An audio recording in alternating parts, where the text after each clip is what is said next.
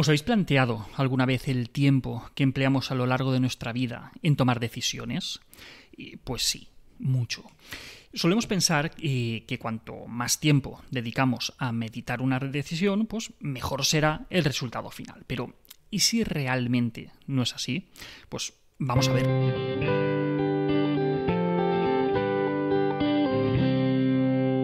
Habréis oído muchas veces eso de que lo mejor es enemigo de lo bueno.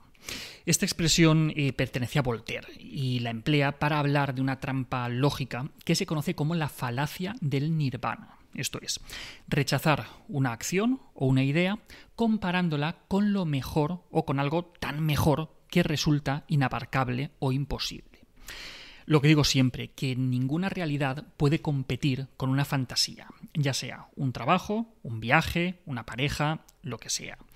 Lo veíamos cuando hablamos del síndrome de París, ¿os acordáis?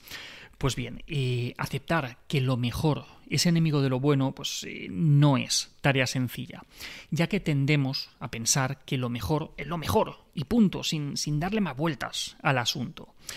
Se requiere cierto recorrido vital para entender que quizá ese lo mejor realmente es una fantasía, una, una utopía que nos aleja de tomar buenas decisiones en el momento presente, esperando algo que quizá nunca llega. Cuando nos enfrentamos a, decisiones importantes en la vida, pues es necesario dedicarles un, mínimo de tiempo para poder contemplar todos los elementos que, que entran en juego, para comparar diferentes opciones y una vez teniendo toda la información necesaria, pues entonces tomar la mejor decisión posible. Pero no siempre todo es tan sencillo. Hay veces que, no hay una decisión que sea la mejor. Hay veces que, no disponemos de, toda la información necesaria y tenemos que hacer una apuesta. En otras ocasiones, las opciones que tenemos son prácticamente equivalentes, o al menos con, la información que, tenemos en ese, en ese, momento. Y por eso nos cuesta decantarnos por, por una o por otra. Y ahí es donde nos enganchamos. esperando el mejor resultado, pues, vamos dejando pasar el tiempo y las oportunidades y, vamos rechazando opciones que eran realmente buenas y que podían funcionar para nosotros. Entonces, eh, emplear más tiempo en, una búsqueda o en una decisión implica un mejor resultado final? Pues definitivamente no echarle tiempo a granel a, un proceso de, toma de decisiones pues no, no, es garantía de nada. A veces más bien de, todo lo contrario. Muchas personas eh, se quedan atascadas en, un proceso eterno de, búsqueda de información. Quieren saber todas las posibles complicaciones de cada una de todas las opciones posibles y no llegan a dar el siguiente paso. Otras eh, pueden estar conformes con, la información que tienen, pero no son capaces de decidirse por ninguna opción, quizá porque no quieren desprenderse de las otras. A veces eh, simplemente pues, se aplaza el tomar una decisión porque parece que no es el momento o que no estamos preparados en ese preciso momento para hacerlo.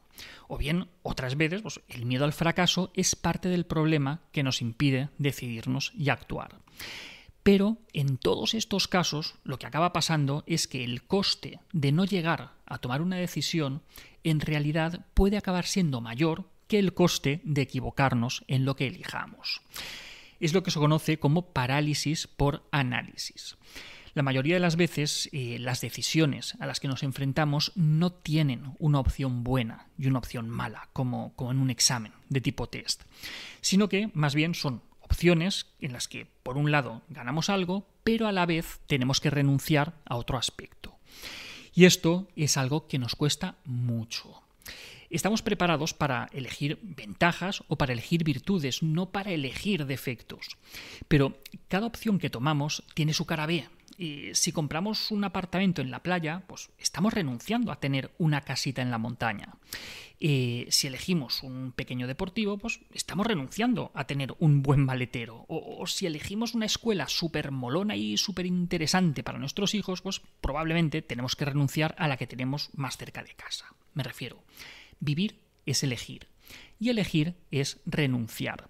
Pero hay que elegir. Es decir, eh, no hacerlo eh, mientras esperamos a que se presente delante de nuestros ojos la opción ideal es una forma de garantizarnos el fracaso al mismo tiempo que nos engañamos a nosotros mismos pensando lo difícil o lo injusta que es la vida porque no nos da las mismas oportunidades que al resto.